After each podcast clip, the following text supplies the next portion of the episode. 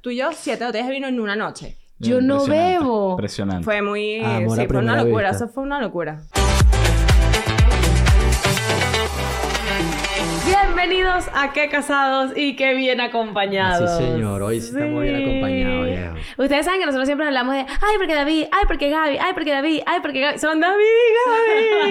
Bienvenidos. Tan bellos, amigos, felices de estar aquí. Ay, gracias por Así venir a las soltó. 11 de la noche. De nada. Son demasiado bellos en un día tan difícil como haber ido al, al colegio de tu hijo por primera vez. Sí, hoy el día ha sido, ha sido heavy, ha sido Muchas intenso. emociones. Sí, estoy agotada. Yo hoy estoy agotada. Obvio. Por eso estoy tomando un vino, como Dios manda. Todos, a- agua y Gaby vino. Bueno, ¿ah? mi amor. Así es. Salud, Mara- Gaby, maravilloso, salud. Yo la estaba esperando con su copita de vino. Ok, fíjense una cosa. Ya va, Este- lo primero que yo iba a decir. ¿Qué ibas a decir tú? No, primero lo, primero lo, Lo prim- primero. primero lo primero. Whiplash. Son, ustedes, si ustedes creen que yo estoy con el mm, mm, tema de Whiplash, a, to- a ustedes nada más mm, diciéndoles que son lo máximo, que vayan, que si los necesitan, están muy equivocados. Yo se lo digo a la gente en persona, ¿sí o no? Sí, ¿Sí, o no? Que a ti, a te persigo, te mandé a hacer la cita, metete botón rosado, agenda tu, agéndate tu Sí, cita. ¿no? claro que sí, ya Ah, me ¿y reuní hablaste? todo, sí, por Ah, supuesto. mira, el Whiplash es lo máximo. Yo, mis amigos, ustedes, yo los trato como si fuesen mis amigos. O sea, ajá, aquí, aquí. Yo no les digo nada que no les digo a la gente de, de realmente forma parte de mi vida. ¿Qué? ¿Ibas a ¿Qué, decir? ¿Qué quieres que diga? No, no sé, tú ibas a decir algo y yo te interrumpí como siempre. No, yo iba a, bueno, a introducir los invitados. pues, Eh, dale, dale, dale. ¿sabes? Bueno, eh, un día demasiado especial hoy. Eh, ya saben que muchas veces hemos hablado de estas personas que están aquí y los que nos siguen, bueno, saben que forman parte importantísima de nuestra vida y apenas empezamos a, a pensar cómo íbamos a, a hacer nuestro esquema de, de que viene acompañado. No, de la gente que estaba primero en la lista sin duda son los Molini. Ah. Esos son los nombres que les tenemos. ¿Por qué? Bueno, básicamente porque, porque creemos que tienen una historia increíble que contar, una historia llena de valores, llena de superación, llena de planificación. Por supuesto, tenemos aquí nada más y menos que David Finanzas, que bueno, es el... Que siempre decimos la planificación, David Finanza, Aquí de el David señor, Finanza. Aquí está el señor. Y Gaby es siempre la que yo digo que es demasiado cómica, que es Ignacio y Alana se llevan 15 días, tal, no sé qué, o sea, Y es brutal, es brutal. Sé y- todo lo cómica que tú eres aquí, o sea, como Está estás bien. yo me muero. Sí, ok, no. Volvemos a grabar. Ajá. Es brutal porque eh, la amistad de David y yo ah, empezó cuando Keka me comentó que estaba completamente planificada y que, y que ya estaba preparada para su futuro. Yo le dije, yo quiero exactamente eso, siempre digo esa frase. Me presentó a David, eh, me hice su cliente. Y ahí mismo eh, in- tú te inventaste con Gaby como una quedada, ¿no? Como que fuimos a su Ese casa. día es uno de los días más cómicos de mi vida. Yo Esta- no puedo pasar, buena. no puedo ya. pasar por esa autopista sin acordarme de pensar en ustedes. ok, ¿la quieren, quieren hablar un momentico? Sí. Que ustedes no... A ver si los micrófonos funcionan. Sí, claro. Nada, ese día de verdad que fue divertísimo. De verdad que es un día para recordar. O sea, yo creo que los cuatro... Yo no me acuerdo Para mucho. O sea, yo tengo un recordar. poco... Yo tengo un poco una visión nublosa de ese día, pero no, ese día fue... Normal, normal que fuese nublosa. Fue ese día y ya va. Y lo que pasó después, o sea, lo que vino después de ese día es como... Ese día hubo que procreación, familia, hubo procreación. Ese día. no sí. sé si ese día... Bueno, tú ya estabas lista, yo pero... ya estaba li- eh, la historia es así. Eh, David es mi asesor financiero desde hace años porque resulta que David es primo de mi exnovio.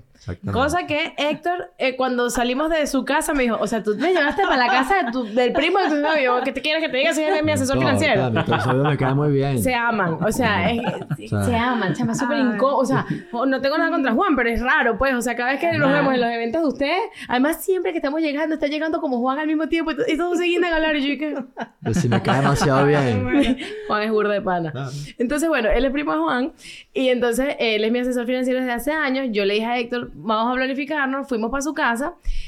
Yo no bebo, Gaby sí. y yo no sé por qué nos caímos a curda a otros niveles. ¿Cuántas botellas de Sí, vino nos bajamos? Siete. Siete entre tú y yo. Porque ellos tomaron cervecita y tal. Tú y yo, siete botellas de vino en una noche. Yo no bebo. Impresionante. Fue muy... Amor a sí, fue una locura. vista. Eso fue una locura. Y nos tomamos, entonces empezamos a hablar de que si nosotros estábamos buscando chamos y no estábamos buscando chamos. Entonces yo decía que yo sí estaba buscando, pero Gaby decía que no se estaba cuidando, pero que no quería todavía. ¿Tienen la foto?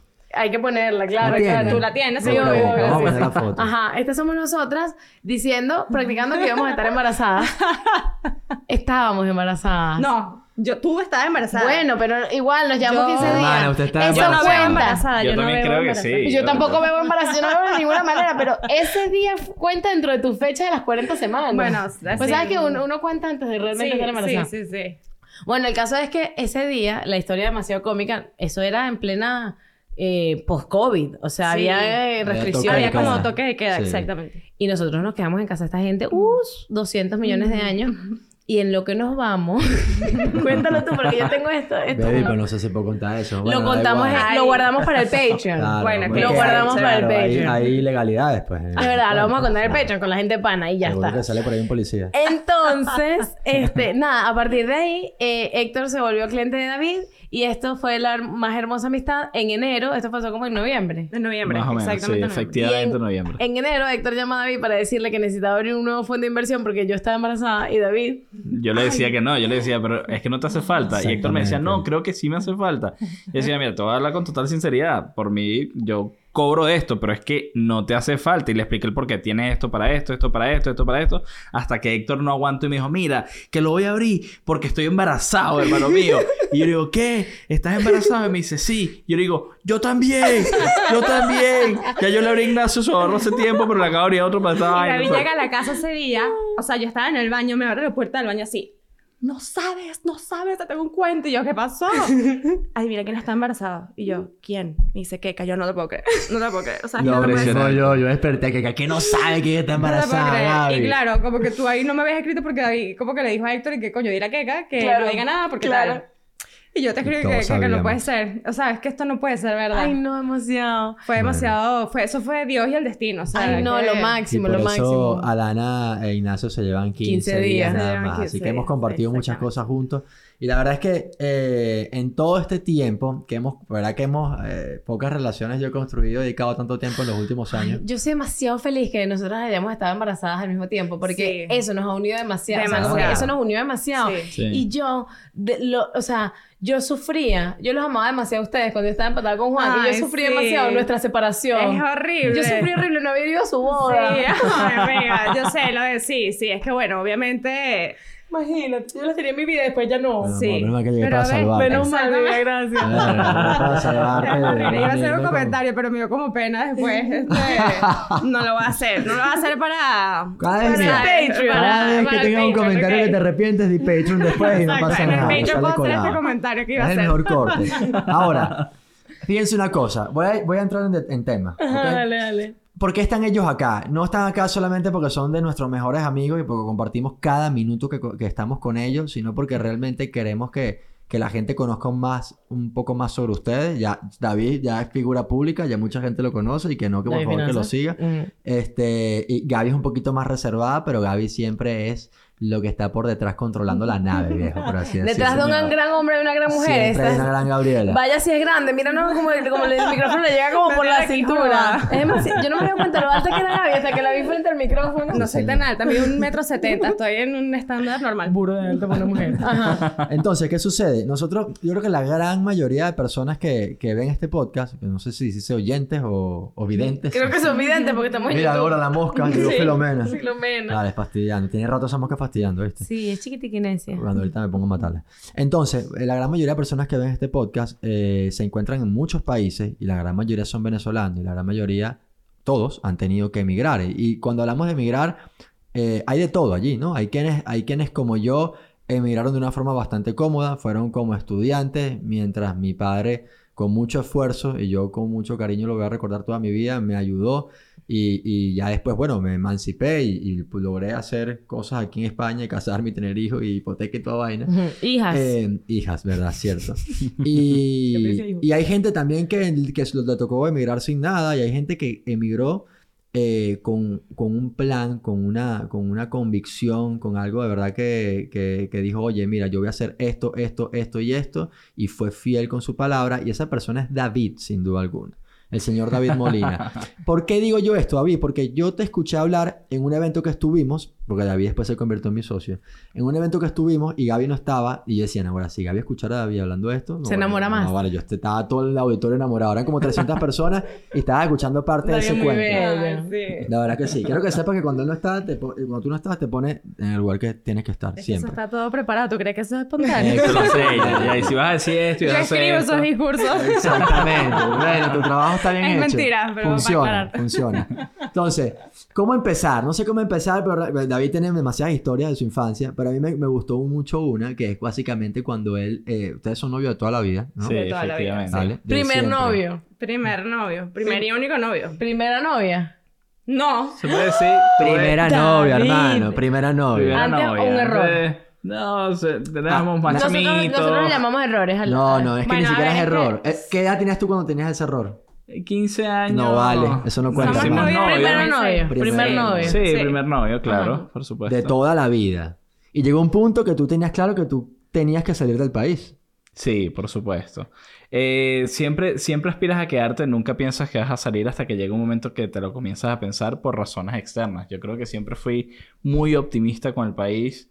Eh, Venezuela es un país y creo que sigue siendo ya con menos posibilidad donde lanzabas una moneda y, la- y salía realmente eh, una mata de dinero, ¿no? Por así decirlo. Donde se te abrían las posibilidades de hacer negocio y, y- y de manera obviamente óptima y aportarle a la sociedad, aportar no solamente valor, sino el intercambio, ¿no?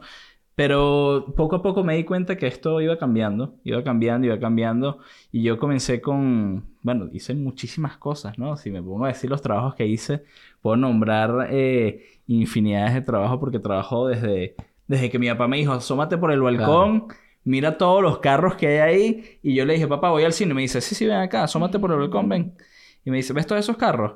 Bueno, ponte a lavarlos y me hizo sacar cuentas. Cóbrale 5 mil bolívares a cada uno cuando... cinco ¿Qué edad tenías? ¿Qué edad tenías? Juventud me 12 encanta. años, 12, añitos. 12 añitos. Ay, me encantan esos cuentos tuyos. El otro día que nos dijeron que, que tenías un trampolín, un brinca-brinca y lo alquilabas y ibas sí, para la fiesta. Y, y tú, sí. y tú ibas de ayudante. O sea, yo Claro. que, que crack. A poner resorte por resorte, a recoger esa cadena elástica que pesaba 500 Y Gaby kilos. mentaba madre porque se pellizcaba con los resortes. A Claro, ¿tú ver. crees que este me ponía guantes? Ni siquiera. O sea, eso era así, con mis manos metiendo esos Ay, qué resortes. buenos recuerdos, ¿no? este micrófono.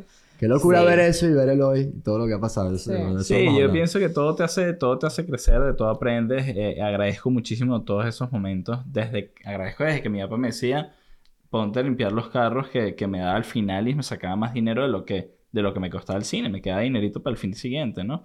Y también el punto de vista de la cama elástica, que tenía un amigo que siempre me dio trabajo, que lo conocí en el fútbol, ¿ok? Y él me daba trabajo y me dijo, David, cómprate una cama elástica que yo te consigo la fiestica, ¿ok? Con la gente del colegio. La gente del Qué colegio lo contactaba a él y él decía, bueno, te tengo unos monitores, unas personas que van a estar con los chamos haciendo una futbolada, pero te tengo a David que tiene una cama elástica, este de los perros calientes y al final esta persona nos daba trabajo a todos, Santiago nos daba trabajo a todos y ¿Este es éramos- Santiago? Santiago. Santiago Pérez, el que está ahorita con, con Carlos Baute, que, El que era el, que era el, el negro Santiago. Claro, claro, claro.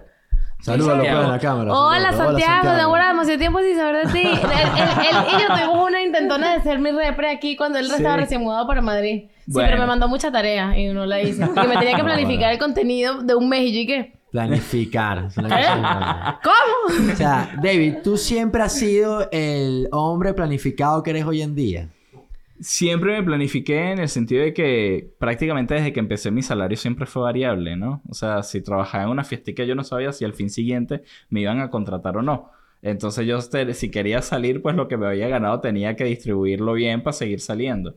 Llámese cine o quería comer por ahí, lo que fuese a hacer. Claro. Entonces tenías que planificarte simplemente por cubrir tus necesidades que al principio eran muy básicas, que era recreación y ocio, pero que a medida que vas creciendo tienes más responsabilidad. Brutal. Se puede decir que sí. Brutal. Estoy demasiado contento porque es... No puedo creer que lo esté entrevistando los dos. Yo estoy así, que- Siempre veo a uno... No lo puedo creer. Yo tomando nota para pienso- Lana cuando tenga que, este, no sé, cortarle la grama a los vecinos.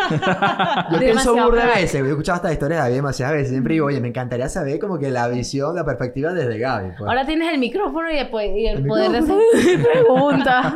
O sea, tú conociste a este pana y era todo igualito, seriecito. Sí, sí, sí. Y yo creo que por eso fue que, que lo nuestro como que duró. Porque, o sea, estar desde los 15 años con una sola persona, ese tipo tiene que tener cabecita. Claro. ¿Sabes? Y eso era lo que yo buscaba, pero yo me acuerdo desde, desde chiquito. O sea, como que...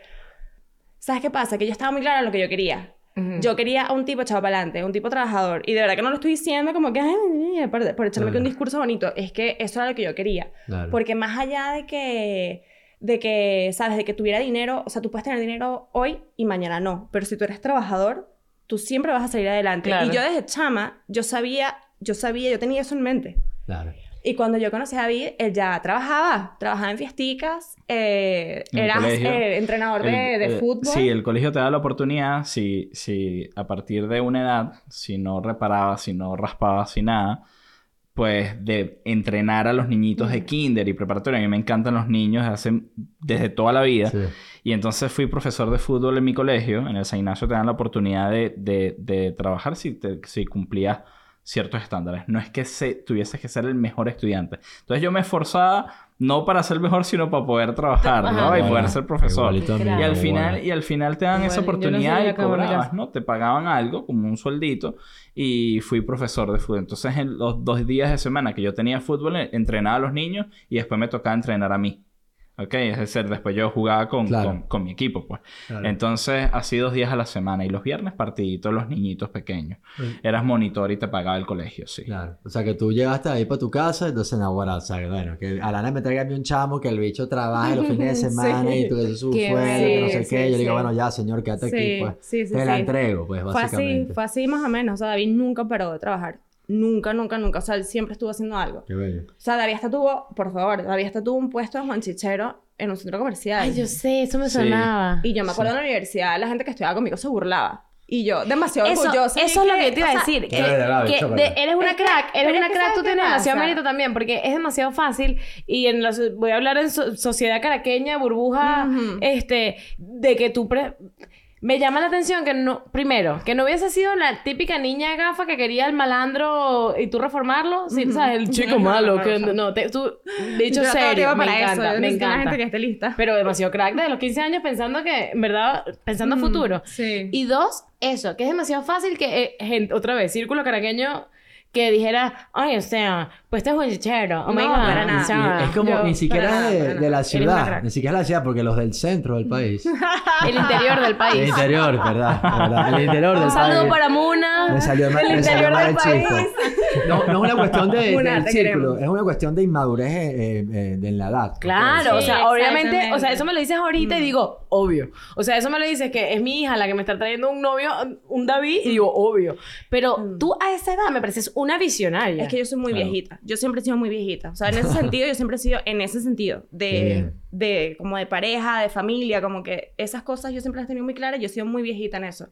Claro. Crack, crack. Mira, y cuéntame una cosa, David, que este, este es el cuento que a mí me encanta, brother. Eh, cuando tú te vienes para acá, para España, que- Ajá, tú estabas estudiando en Venezuela, en la universidad, y tú Sí. también estabas en la universidad, ustedes Sí. tienen la misma edad. Sí. Sí. Ajá. ajá, tú te, vini- tú te hiciste venir para acá y tuviste que dejar a tu novia allá y agarraste y de, bueno, le dijiste a tu suegro tus cuatro, sus cuatro cosas, pues.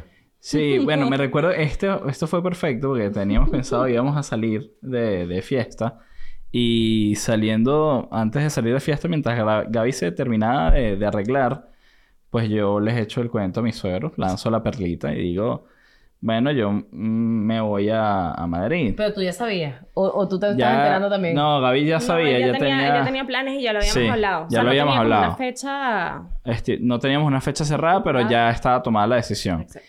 Y cuando y ya yo... va, ¿y tú qué decías? Perdón. A ver, es que ya la situación del país se estaba poniendo muy mal. Lo que pasa es que yo estaba ya en mi último año de universidad y yo no iba a tirar cinco años de universidad por la borda. Obvio, Entonces, obvio. pero... O sea, ¿tú cómo le dices a alguien que se quiere ir que no te vayas? Quédate. O sea, ¿qué es eso? Ajá. Claro. Ok. continúa. Claro, entonces eh, esa noche, mientras Gaby se terminaba de arreglar, yo digo, bueno, voy a hablar con mis suegros para explicarles que, que bueno, que me voy. Y la verdad es que cuando lo digo, mi, mi suegro no, como que normal, no se lo tomó como muy en serio. Yo me imagino que dentro de la cabeza de él habrá pensado, bueno, este chamo se va, lo perdimos, esto se va a acabar, esto no va a funcionar. Cosa que yo pensaría a día de hoy si pasa eso, normal. Y no chamo- solamente mi papá pensó eso. O sea, mucha familia mía pensó eso. Nadie apostaba por nosotros. Tu ni mamá de mi sí. lado, ni de mi mamá, porque mi mamá, bueno, mi mamá Mira es... vos, ¿de quién te burlaste? mi mamá es otra mamá cosa, sí, pues. Pero sí, mi papá, yo creo que mi tío también dijo comentarios. Yo, de tu lado Sí, también. sí, claro. Ya la... Mira vos. Pero es ¿de quién te normal, todo eso es normal. Claro, yo creo que era normal pensar como que, bueno, este, este Claro, se son va para chamos, allá, ¿no? son chamos. Yo me vine acá con 24 años, el 31 de octubre del 2014 llegué. Pero lo que sí quedó claro es que cuando Gaby se terminara de graduar, yo se lo dije a ella que ya se iban a conseguir el día siguiente en su correo un pasaje. Y bueno, yo se lo ¡Qué comenté. crack! Tú sabías que tú te ibas a casar con esta mujer. Siempre. Sí, bueno, yo, yo, y claro, si yo sabía que mi vida era con, con ella y yo lo dije a mis suegros, yo dije, mira, los planes son estos. Yo creo que no se lo tomamos muy en serio, pero bueno, pasó, Gaby se graduó y al día siguiente eh, tenía un pasaje en, en, en su correo electrónico para venir. estabas aquí en España. One way. eh, estabas aquí, ¿qué estabas haciendo aquí? Ya, yo estaba acá y no What? había, no había... ¿Cómo fue tu cara? No, O sea, es que me lo ¿Tú sí mandó... te lo creías o no te lo creías tanto? ¿Eh, ¿Qué cosa? Que... el día después de tu graduación funcionar. iba a estar un pasaje que tú te ibas a ir para... Chao. No, yo no me lo quería para nada. O sea, aparte que era como... Era todo muy incierto. Él todavía no estaba... O sea, él estaba estudiando aquí. Yo estaba terminando Sí. de grabar allá. Tú sabes, éramos muy chamos. Teníamos que 24 años. O sea, es que esa... ¿Sabes que Estábamos, el capítulo anterior, no sé cuándo vamos a lanzar este, pero Ajá. unas semanas atrás, estábamos en un capítulo que hablamos que era sobre el momento que nunca va a haber, el- nunca va- no existe el momento perfecto para hacer Sí. las cosas. ¿ok? Y es interesante porque en ese momento, el momento perfecto, cuando hablamos de eso, eh, yo después con Keka estaba diciendo, es verdad, no existe el momento perfecto para hacer las cosas, pero eso no significa que tú lo vas a hacer las cosas en cualquier momento. Exactamente. ¿ok? Claro. Porque no todos los momentos van a ser perfectos. Exactamente. Efectivamente. ¿ok? Y por eso es tan importante eh, Planificarse. Claro, Ujú. esa palabra se va a repetir mucho acá, no, Ajá. pero tener un plan y saber qué es lo que tienes que hacer para llevarlo a cabo. Sí. ¿Ok? Y eso es una cosa que no es casualidad que ustedes estén aquí. Ese capítulo lo grabamos esta mañana. Ajá. ¿Ok? No sé cuándo va a salir. ¿ok? Y vamos a hablar de otra cosa. Es que fuerte. ¿Qué? Que vamos a hablar de otra cosa y al Y final... vamos a hablar de y otra lo- cosa, ¿ok? Ajá. Pero para que vean, o sea, lo que quiero poner aquí en valor es que no se trata de hacerlo porque sí, porque el momento perfecto no existe, no, todo Sí, lo hay que contrario. hacerlo a lo loco. El momento perfecto no existe, pero hay condiciones que se dan Exactamente. para Sí. tú poder tomar acción. Exactamente, Sí. exactamente. Ajá, y, entonces. Y pienso que las cosas también la, la- se atraen, ¿no? Como que si quieres lograr Sí. algo, Trabajas para. trabajas para Claro. y la gente dice que se alinean los planetas, pero si, si estás pensando en ello, pues se te ocurren cosas, Claro. ¿ok? Para que pasen. Exactamente. Entonces, yo siempre lo tuve claro. Yo estaba en la, en la Complutense en ese momento. Ya Gaby estaba a punto de terminar y yo sabía que queríamos hacer vida aquí, ¿no? Vivía con Juan, de hecho, en un piso muy pequeñito en Madrid Centro. Un piso interior, eh, tercero, sin ascensor, donde podía pasarme el desayuno con, con el vecino. Que de hecho, una, una gran amiga, Andrea Cowet, me pasó un día una panqueca de, de su apartamento al mío. David, ¿desayunaste? No, no he desayunado. Toma, agarra ahí. Me dijo y yo, coño, qué maravilla. Entonces, en e- y para saber si había sol, tenía que sacar la cabeza y ver al cielo porque había un huequito así saber que se veía el Bueno, cielo. pero ahí vivimos, ahí vivimos tú y yo. Y ahí Es vivimos el de nosotros. De Balboa. Claro. Ah, yo A conozco eso- esa a parte. eso- Ay, no es tan grave. Ah, Claro, A pero ver, es sí, que sí. pero sí, sí es grave, sí es grave el sentido de que Ay, pero Esa apartamento era era la bonito. parte que la, o sea, es un niñez de Balboa, el- o sea, los que han Súper buena zona. no, la zona es espectacular. Claro, Súper buena o sea, zona. Esa calle es espectacular. Pero es verdad Sí. que si era interior. Bueno, pero Sí, si es un hueco, es un interior- hueco. No importa ese Sí, hueco mejor exactamente, hueco es hueco, exacto. Pero estaba bonito. Y aparte Sí, de esto que yo bueno. siempre hablo del apartamento, de, de este piso de Madrid Centro. Cumplió su función. Eso es lo que yo pienso. fue ¿A no les para nuestra etapa de, o sea, de, veinteañeros. de-. No, fue Fue perfecto, perfecto, fue o sea, perfecto. ¿Ustedes no recuerdan la roncha como que una Claro, yo no, tengo, yo no tengo ni mal recuerdo de, de, de ese momento de mi vida. De subir el mercado por las escaleras, de que nosotros pasamos la pandemia ahí. Y yo la pandemia me la disfruté. O sea, a ver, ajá. O sea, pero de verdad yo no fui infeliz. Ujú. Yo amé Núñez de Balboa. Amamos ese Sí. apartamento. Lo que pasa es que Gaby no vivió en el primer piso, porque es verdad Yo que vivía en ustedes otro que fueron. estábamos ahorita. Ustedes fueron a uno, pero en esa misma planta yo me mudé tres veces. Eran cuatro apartamentos que y la yo misma me... planta, hermano. Sí, o en sea, del en la- Albe, ¿Tú del Real en el Correcto. que te pasan las panquecas? Es- yo viví, exacto, me mudé al que me pasaban las panquecas, que era el más moderno, que es donde Gaby llegó. Ok.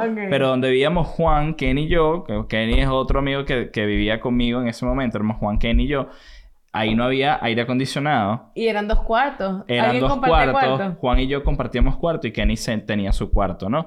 Entonces, cuando pegaba ese calor, hermano mío, yo agarraba una toalla. Esto es un consejo que me dio mi, mi, mi tío. Saludos a mi tío Dionisio, que me dio ese consejo porque estudió en Maracay y me dice: eh, Debbie, agarra una toalla, la empapas, La metes en la nevera. la tiras al- a la cama y te acuestas a dormir.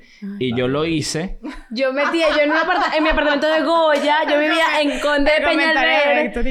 Escúchame, yo, yo también vivía en mi hueco en Goya, en Conde de Peñalver, y no tenía aire acondicionado, y yo metía una toalla en la nevera. La mojaba y la metía en la nevera. Y para que estuviera fría. Y la ponía en la cama. Claro. Eso en la en finca, en Valle Alto, en No, la finca. no, Valle Grande. Valle Grande. No, en, en Goya. Está bien, está bien. está bien. en verdad, yo he pasado... O sea, ¿quién, ¿quién en Madrid no ha pasado Madrid Calor. el verano sin Sí, aire acondicionado? no. Todo. No, no, Ese dato yo no lo conocía, para que sepa. Sí. Ajá. Entonces, claro, Gaby vio la parte de, no, a mí me encantó, claro, ya ese tenía, estaba reformado, un baño gigante. En el otro El baño, era donde yo estaba, el baño donde yo estaba antes pegaba con todas las paredes Sí, o y sea, todas las digamos que cosas. yo, lle- o sea, yo llegué y ya vi lo que de- decía de las condiciones. O sea, yo no me creía que... O sea, sí, pero no. Era como que, ok, sí va a pasar que nos vamos a, a juntar, pero yo no sabía que iba a ser literalmente cuando yo me graduara. Y Claro. cuando me manda el pasaje por correo, yo me levanto y le digo a mi mamá, mi mamá, que David me acaba de mandar un cumplió. pasaje. Y mi mamá me dijo, échale bola. Esas fueron las palabras que mi mamá ¿Y me tu dijo, papá? échale bola. ¿Y tu papá? Mi papá, yo no hablé mucho con mi papá de eso. eh, Sí, mi mamá habló con mi loco, sí, papá. soy no, mi loco. mamá habló con mi papá. Y Ok. O sea, mi mamá fue la Es que mi papá, típico comentario de se van a ir sin casarse. Claro. Y mi mamá que, mira, es el 2015, o sea, por favor. Nosotros hablamos también de lo de, vivi- de, de vivir juntos antes de casarse en el capítulo anterior. Eh, ¿te, lo, lo volverías a hacer? 100%, no, Ok. 100%. A ver, cada quien con lo suyo y yo respeto, to- todos respetamos Claro. la Todo, creencia de obvio, cada quien y Sí. como cada quien quiera vivir su vida. Pero yo pienso que sí es muy importante vivir juntos antes de casarse. Ok. 100%. Fíjense que, eh, y lo que tú dices, ¿no? Cada quien, por supuesto, porque no se trata de tomar posiciones ni nada. Nosotros damos nuestra recomendación por lo que hemos visto y la recomendación que dimos no fue la que nosotros hicimos. ¿Y qué es lo que ibas a decir? Ah, bueno. Pero ustedes, sin duda alguna, eh, son la excepción a muchísimas cosas, ¿ok? Sí. Porque hoy en día, una relación que haya, que haya, que haya soportado tantos años, que haya empezado desde tan pequeño, que haya, a- además haya pasado por una separación física, geográfica, Mm. ¿ok? Y que hayan, y, y que los planes que se hayan planteado años antes se hayan cumplido, perdóneme, pero eso no es lo normal, Sí, es ¿ok? improbable. Eso no es lo que está sucediendo todo Tiene mucho día. mérito. Sí, para nada es lo normal. Claro. O sea, lo de David, lo que tenemos es algo súper atípico. Eso. O sea, yo no conozco. Mamá, amiga, es David lo que me pone así, ok. No, pero es verdad. O sea, yo no conozco a nadie de verdad que tenga tanto tiempo con su pareja y desde tan pequeños. Quiero, O quiero, sea, no que tanto sepan, tiempo, desde tan pequeños. quiero que sepan que esas cosas y muchas más y muchas más son las que nos hacen a nosotros admirarlos muchísimo y, y venir traerlos para acá no es un premio, traerlos para acá simplemente abrir un espacio para que otras personas aprendan de esto, ¿ok? Aprendan de eso, de lo que ustedes tienen, que se identifiquen y que definan. Hay veces que las personas están ahí viéndonos y, oye, ¿será que hago esto? ¿Será que no hago esto? ¿Será que esto está bien? ¿Está no? Entonces, que, que, a, que a raíz de lo que nosotros hablemos aquí, de las experiencias que la gente vive, pues ella, ellos puedan tomar una decisión que les ayude a hacer las cosas un poquito mejor. Claro. Y a inspirarse, porque para que ustedes son inspiración. O sea, esto... Están escuchando, ¿no? David, el que alquilaba las... El que tenía el puesto de, de las chichas, el que alquilaba las colchonetas, eh, Que vendió choripanes en la playa. vendió choripanes en la playa. ¿Qué, qué, qué playa? eh, En, el- en Puerto en. Puerto En verdad, y ahora, amigo, muy próspero. Claro. Very, Exacto. very. Bueno, pero sabes que todo eso te prepara. Porque, o sea, Sí. es que eso no eran como Me que. prepara, me encanta. Te prepara, claro que sí. Son trabajos que te van haciendo currículum, ¿sabes? Te van preparando. Te van dando... Claro, y dando claro. experiencia. Habilidades. Exactamente, exactamente. O sea que es que eso es emprender. O sea, lo de montar un puesto de Juan Chichero. Claro. Eso es un emprendimiento. Lo de montar este, los puestos de choripanes en Puerto Azul, que, o sea, eso era Semana Santa, carnavales. Pero es que ven acá. Trabajando sigue- de sol a sol, Hablando o sea- de gente que no está aquí. Andoni. Yo no, o sea, yo conozco a Andoni, no soy íntima amiga de Andoni, soy mi amiga de Linda, pero eh, Caro conoce a Andoni desde el colegio. Bueno, tú lo debes Sí, conocer desde, sí, desde sí, tu claro, colegio. Y Caro siempre decía, Andoni Goicocha es el dueño de Goico. Em, ella, ella dice, ese chamo desde el colegio, o sea, todo el día estaba claro. en una vuelta. Se Todo el día era, que- eh, ay, compraba unos buenos de sonido para alquilarlos para una fiesta, compraba no sé qué para alquilarlo por allá, o sea, todo el día era Sí. una vuelta, o sea, se ve que era un bicho que no se podía quedar quieto. Y de hecho, vendió Goico y después montó Cotorrita, que es lo máximo, fuimos a hacer, Sí. tuvimos un date en Cotorrita. Es como que en verdad no se puede quedar quieto, ocioso. ¿Ves? Fíjense, ¿Ves lo que decía de siempre trabajar? A Eh, eso me refería. Y, y sabes que llevo... De ¿Qué? que no, o sea, de que no importa, o sea, no importa Pensé que era un secreto que, que- me había no, no, no, que tengas dinero o no que no, o que no tengas dinero. Si tú Ah, siempre claro, claro, trabajas, claro, o sea, claro, tú claro. siempre vas a resolver. Sí, sí, sí, sí, sí. Total. Si lo tienes en ti. Y Hay una- que es que hay eso, hay gente que lo tiene en, Ujú, en- en- exactamente. en sí. Ajá. Hay una historia que tiene toda la semana dándome vueltas, creo que la escuché, la reescuché hace unos días y te he hablado varias veces sobre eso y he, he- he- he buscado la forma de compartírtelo toda esta semana. A ti y quiero compartírsela a David, que seguro la conoce o no, que se llama la parábola de los talentos, ¿ok? Es básicamente una, una parábola donde hay, bueno, donde hay un amo y hay tres siervos y a, dos, a, a los tres siervos les da un dinerito y ve que cada, cada quien hace con eso. Ok, esa historia Se cortó. me recuerda mucho a David porque eh, eh, uno de los primeros, cuando le dio un dinerito, y ese dinerito él, lo- él no se lo gastó ni no lo guardó, sino que lo trabajó, lo trabajó, lo, Lo trabajó. invirtió. Lo invirtió, le sacó unas ganancias y cuando fue a su amo y le dijo, esto es lo que tengo para ti, él le dijo, eh, muy bien, siervo fiel, en lo poco ha sido mucho. En lo poco ha sido mucho.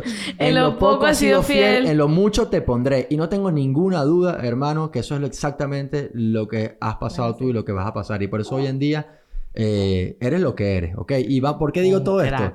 Para hacer la introducción ahora a otra parte importante que, que es tu crecimiento profesional.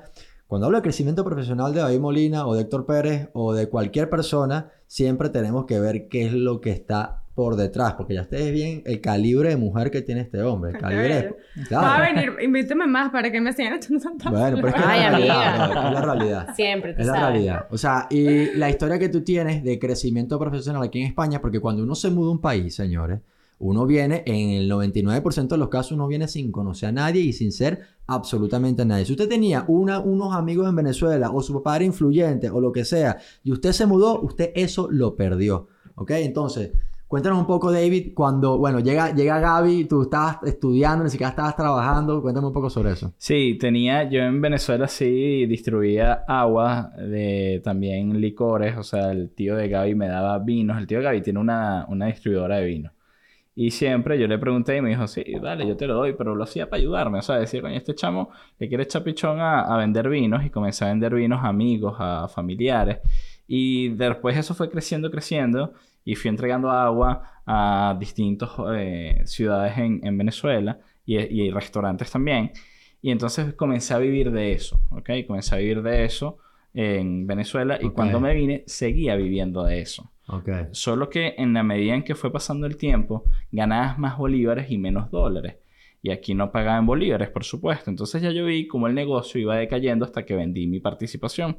¿Ok? Y se terminó ese negocio, se terminó, se cerró, ¿no? Entonces ahí yo siempre estuve buscando trabajo de hacer cualquier cosa. O sea, porque tenía que buscarme la vida aquí para, para vivir, por supuesto, como todos. Y mi primo Juan ya está en Goico y me ofrece y me dice, oye, eh, están abriendo un restaurante, si no me equivoco era frente a Plaza España, algo así. Pero... Un goico. Un goico, sí. Y yo dije, perfecto, anótame ahí que quiero echarle pichón. Pero me pedían que fuese full time y yo quería part time, ¿no? Entonces eh, me llama, un amigo me llama y me dice que estaba trabajando en una, en una consultora. Y yo digo, bueno, perfecto, déjame ir, ¿no? Un amigo del colegio.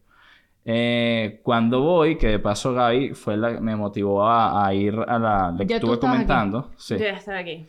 Gaby, me, Gaby me, me, me dice, oye, ve, queda aquí cerquita, qué casualidad. Y cuando fui me encantó. Me encantó porque era lo que yo estaba buscando. Estaba buscando un plan de ahorro aquí, ¿ok? Para mi futuro, ¿ok? Que me permitiera tener tranquilidad. Porque yo creo que cuando, y siempre lo digo con mis clientes, cuando yo hablo con mis clientes, más allá de yo decirles a ellos cómo quieren estar de aquí a 10, 15 o 20 años, creo que no todo el mundo tiene claro el, la casa que quiere tener, cómo quiere estar, cuántos hijos quiere tener. Es muy complicado. Todo eso necesitas un poco de más tiempo, ¿no? A menos que lo escribas y sepas qué es lo que quieres. Pero todos esos planes pueden cambiar. Lo que no, lo que no va a cambiar es que todos buscamos una estabilidad. Exactamente. ¿Ok? Exactamente. Una estabilidad económica. No que seamos millonarios. No, una estabilidad. No- Sí, que no te preocupe el dinero. Exacto. No, y que- que... te lleguen las cuentas y poderlas pagar. Ujú. Así. Entonces, eh, comencé, me dan esta oferta y en ese momento cuando me hago cliente de esta persona, digo que si están buscando trabajo y me dicen que no. ¿Ok? En el principio. Pero en la entrevista, cuando ya me llaman para la entrevista, que yo digo, oye, bueno, voy a ir, eh, me interesó y fue ahí donde empecé a trabajar en esto. De- dejé Goico, que era algo fijo, o sea, no, no porque no quisiera, sino que Ah, sí simplemente... llegaste a trabajar en Goico. No, no, dejé la oportunidad de Ah. Goico, quise decir que no la tomé. Ujú. No porque no quisiera, sino que no me daban la oportunidad de ser part-time. Estaban buscando a alguien full-time y este trabajo me permitían hacerlo O sea, part-time. básicamente tú, porque ese trabajo part-time era un trabajo de ingresos variables, ¿ok? En un momento donde no tenías prácticamente ingresos, tú renunciaste a lo que eran los ingresos fijos por irte a un sitio porque tuviste mucha más oportunidad de crecimiento. O sea, fuiste prácticamente dejaste, eh, bueno, no creo que seas una persona cortoplacista, pero sin duda alguna en ese momento no pensaste en el corto plazo, todo lo contrario. Sí, y que me gustaba, me gustaba el tema financiero. Claro. O sea, ya de por sí me gustaba el tema financiero y dije, oye, creo que esto me puede ir bien, a pesar de lo que tú acabas de decir es clave. Llegas a un país donde no conoces a nadie, porque a lo mejor las personas te ven ahora y dicen, ah, bueno, es que ya esta persona tiene tantos clientes, lo sigue, una cartera de tanto.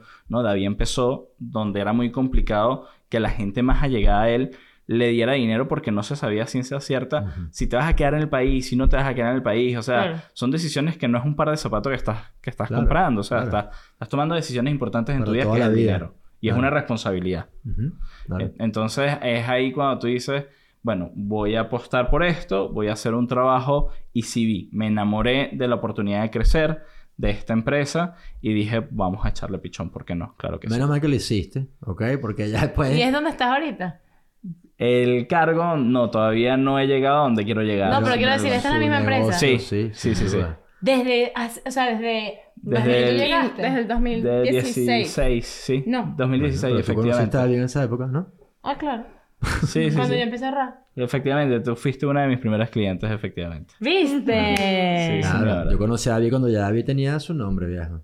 Vi- Yo confío, viste, soy una visionaria. Visionaria, Sí, sí. Yo dije, este no me va a joder porque es el primo. no, yo lo vi muy claro cuando me lo explicaste y tú eres un Sí. señor respetable.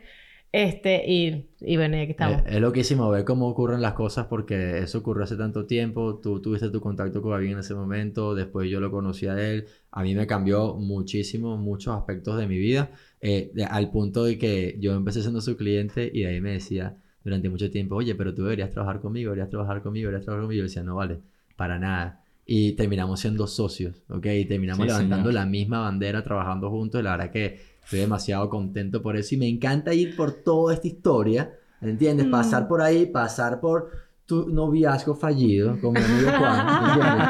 Y, eh, y, y nada, y poner en valor todas esas cosas, ¿no?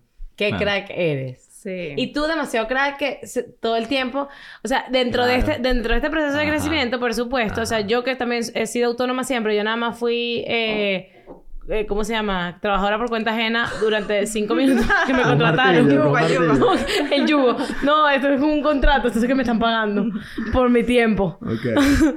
Yo fui que trabajara de cuenta, por cuenta ajena 25 minutos. O sea, no llegué a los tres meses en L'Oreal. De resto, siempre he sido autónoma. Y cuando uno es autónomo, uno tiene sus altos y sus Sí, bajos. es complicado. Y pelas bolas. Sí, y te señor. planteas, esto es que estoy Sí. haciendo, vale la pena. Y será que hago otra cosa. Bueno, de hecho, yo entro en L'Oreal porque digo, ¿será que, será que, será que, Y será yo que la si me busco- convencí. de- ¿Será que me busco algo? Sí, bro. Yo, Fijo. Sí, yo la ayudé, le hice el link, el link, el LinkedIn. ¿Tú siempre hiciste esto o tuviste No, baches infinitos. O sea, habían... Y esto lo voy a contar. Yo tuve noches sin dormir porque no sabía realmente si iba a poder pagar la siguiente cuenta. Yo te- estaba planificado, tenía unos jarritos y entonces mi hermano Nicolás me dice, hay una oportunidad de compra de un piso para reformar y vender y yo siempre he sido, vamos para adelante, confío, vamos a echarle pichón. Y confiaba también en la posibilidad de seguir creciendo. Ya las personas que, que ya habían sido mis clientes me comienzan a referenciar, ¿ok?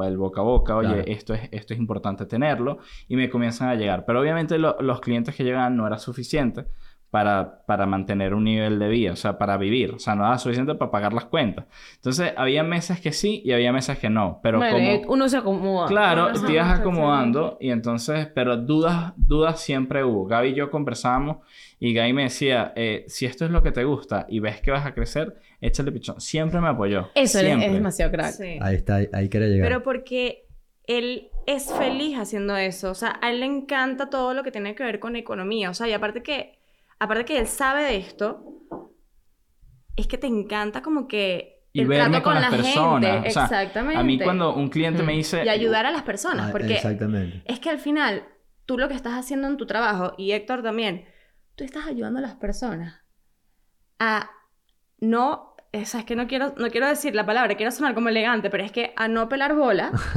Dije, Eh, lánzate. Cuando sean mayores. Sí, Nada tal cual, tal. Eso cual. es literalmente lo que ustedes dos hacen en su trabajo.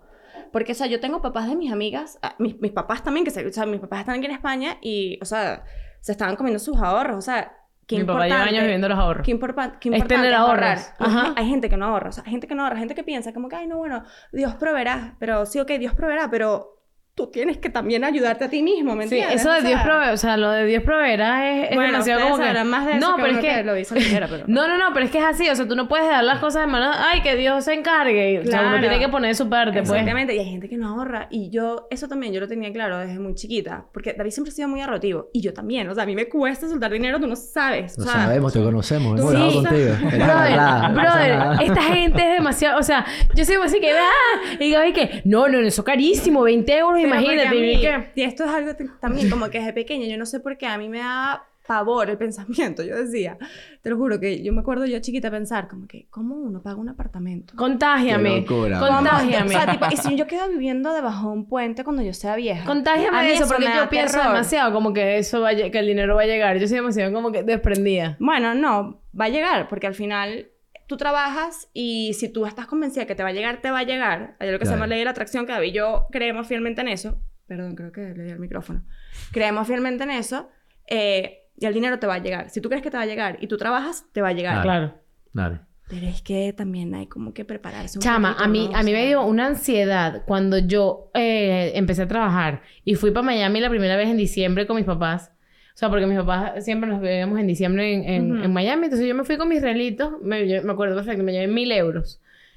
Que yo había ahorrado de mi trabajo y me fui para allá para en diciembre con mis mil euros que me duraron dos idas a comer. Claro. O sea, te lo juro, yo me iba un mes y yo a la semana y media me fundí los reales. Yo dije, No, me puse no, a llorar no. en la No, cocina no, y yo no, decía, no, no. papá, ¿cómo voy a hacer yo cuando sea grande para que no poder darle a mi familia Es lo que ustedes me dieron a mí? Porque las cuentas no siempre te dan. No, chama. O sea, tú, sacas tú sacas cuentas de, ajá, gano tanto, puedo ahorrar tanto al mes, multiplicado por tantos años, voy a vivir literalmente bajo un puente. O sea, es que...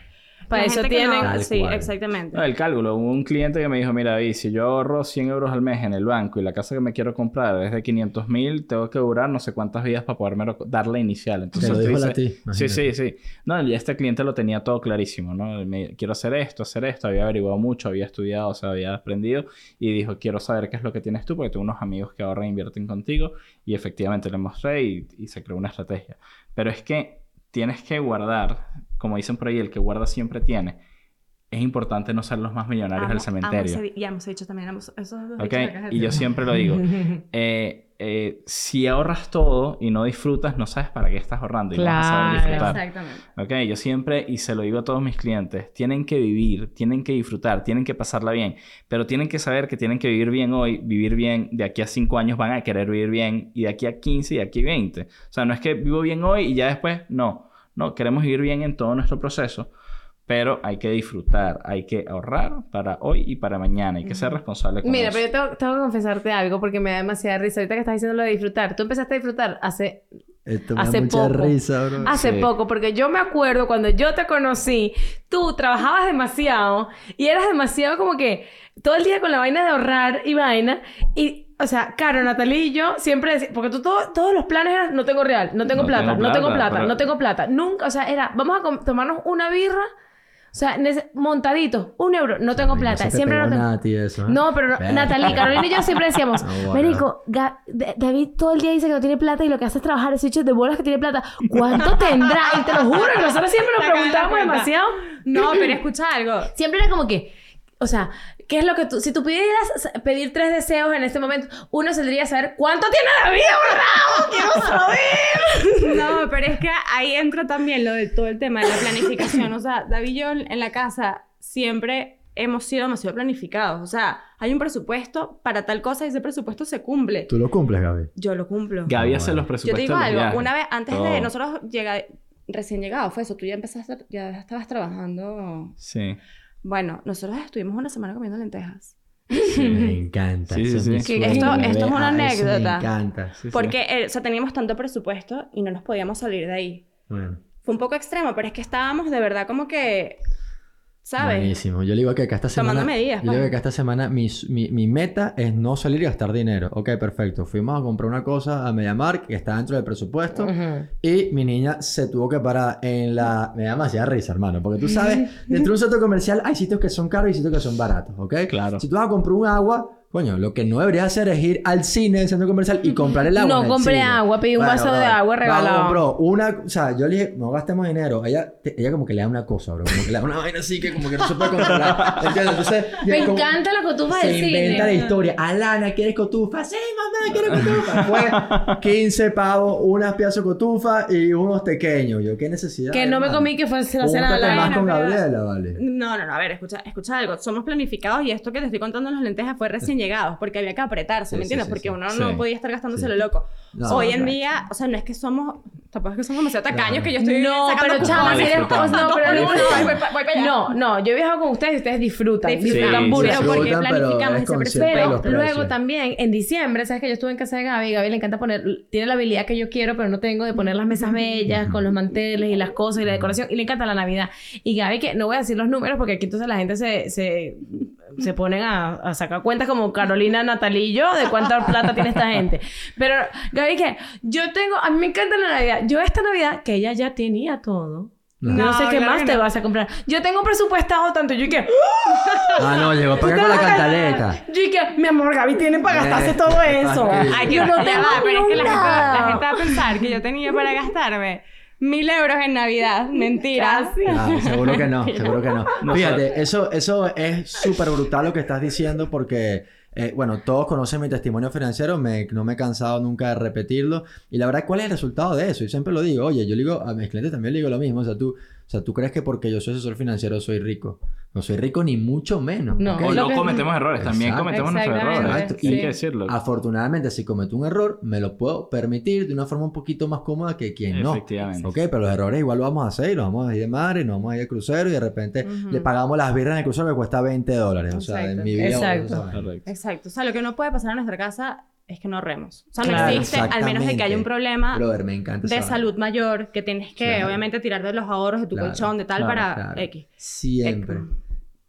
Pero nuestros ahorros. Siempre, Siempre, siempre, siempre, siempre están cubiertos. Mensualmente cumplamos con Sí. nuestros ahorros, Sí. el gasto es más Mm. que permitido. Porque es que uno, duda. uno va a llegar a viejo. Uno va Chama, a llegar a viejo. Eso es y llegar a también. viejo sin dinero, eso eh, de verdad debe ser.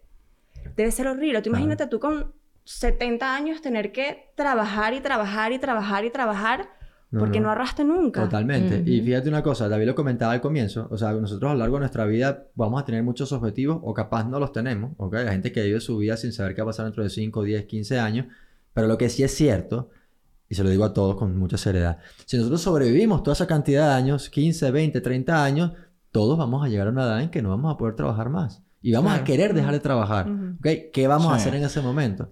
Entonces, nuestro Queremos primer objetivo tiene que ser empezar a ahorrar, empezar a construir eso para que cuando llegue ese momento, señor, usted esté tranquilo y lamentablemente no esté como muchos padres eh, venezolanos hoy en día Sí. que les tocó una Que, zancadilla. que es ese otro gran Sí. error y que creo que como venezolanos nos ha tocado aprender la lección y espero que todos como que lo tengan un poquito más concientizado. No esperar nada de ningún gobierno, nunca. Ni aquí, ni allá, Sí, ni más allá, de ninguno. estado, no importa quién gobierne y no importa en qué país te encuentres. O sea, el Estado no te tiene por qué mantener y punto. Y Pero eso es una vaina que es como que de, de aquí, pues, porque en Venezuela tú nunca contabas con el... O sea, lo- yo con- conocí la jubilación viviendo en Tú, España. Tú. Pero en Venezuela sí No, existía. pero sí, claro. No, bueno, no, no pensión como tal, es muy bajita, cierto, pero, Pero muchos ahora, pero otros antes- mecanismos en el cual la población se ve beneficiada de las ayudas del Estado, evidentemente. Sí.